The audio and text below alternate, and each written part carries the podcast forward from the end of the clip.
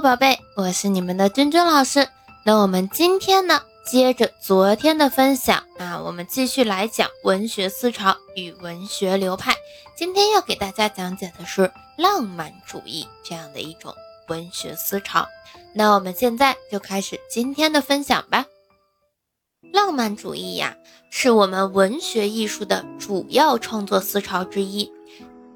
在十九世纪的初期。浪漫主义文学席卷欧洲，它的特点是赋予主观的幻想，形象奇特又夸张，语言热情奔放，感情炽烈浓郁，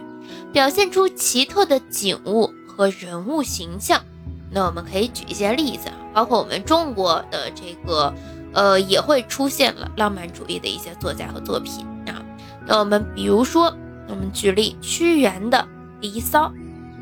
李白的许多诗篇啊，以及吴承恩的《西游记》，郭沫若的《女神》等等啊，都是浪漫主义的优秀作品。那我们具体讲，在十九世纪初的欧洲，它出现了积极的浪漫主义。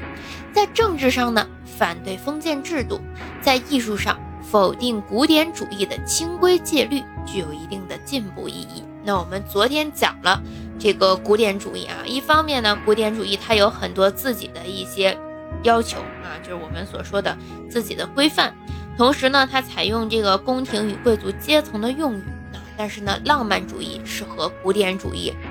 不一样的啊，它有一些否定的成分在里边，它否定了古典主义的清规戒律啊，并且呢，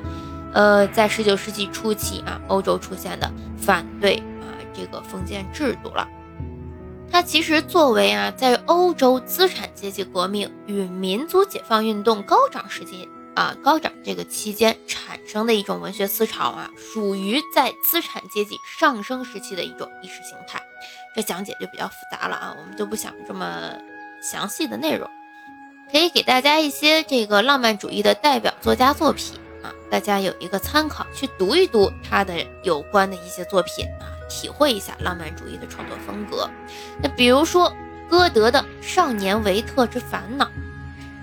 海涅的一些诗歌啊，还有雪莱的《被解放的普罗米修斯》，雨果的《巴黎圣母院》，普希金以及莱蒙托夫的诗歌，这些啊都属于我们这个呃比较有代表性的作家作品，同学们都可以去读一读啊，因为。呃，浪漫主义的这个作为我们文学艺术上的主要创作思潮，它的代表作品、代表人物还是比较多的。我们去了解一下啊，这个是要跟大家强调的一点。我们今天呢，浪漫主义的分享就到这里了。明天呢，我们去分享啊另一个文学流派，叫做现实主义啊。我们到时候看一看它跟浪漫主义的区别是什么。我们明天见。